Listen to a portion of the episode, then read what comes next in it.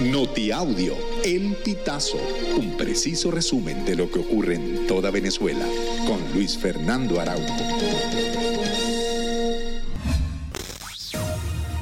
Amigos, bienvenidos a una nueva emisión del Notiaudio El Pitazo. A continuación, las informaciones más destacadas.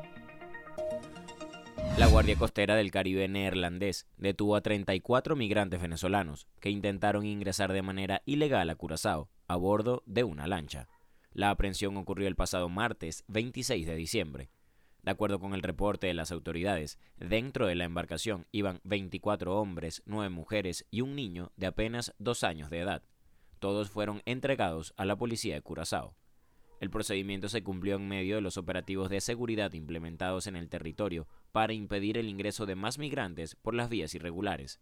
El caso de este nuevo grupo de venezolanos se suma a otro ocurrido entre los días 9 y 10 de diciembre, cuando dos embarcaciones procedentes de Falcón naufragaron en Curazao.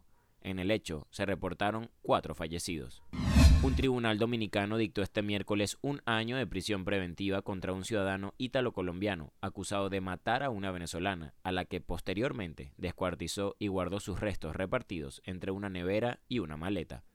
El hombre fue identificado como Michael Saba, de 30 años, mientras que la mujer es Jenny Carolina Pérez, de 27 años.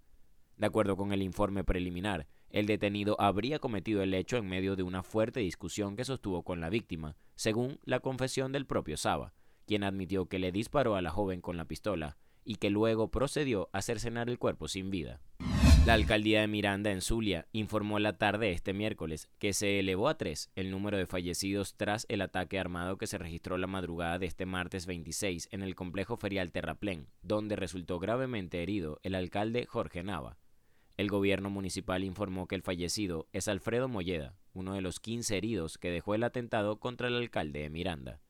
Las autoridades señalan al grupo de delincuencia organizada Matos de comandar el atentado contra el alcalde mientras se efectuaba el amanecer gaitero en honor a la Virgen de Altagracia. Amigos, y hasta acá llegamos con esta emisión del Notiaudio El Pitazo. Recuerda hacerte super aliado para mantener vivo el periodismo independiente en Venezuela. Narró para ustedes Luis Fernando Araujo.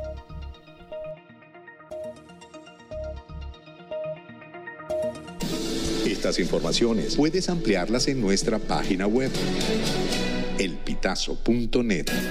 También recibimos tus denuncias vía SMS o WhatsApp a través del 0414 230 2934.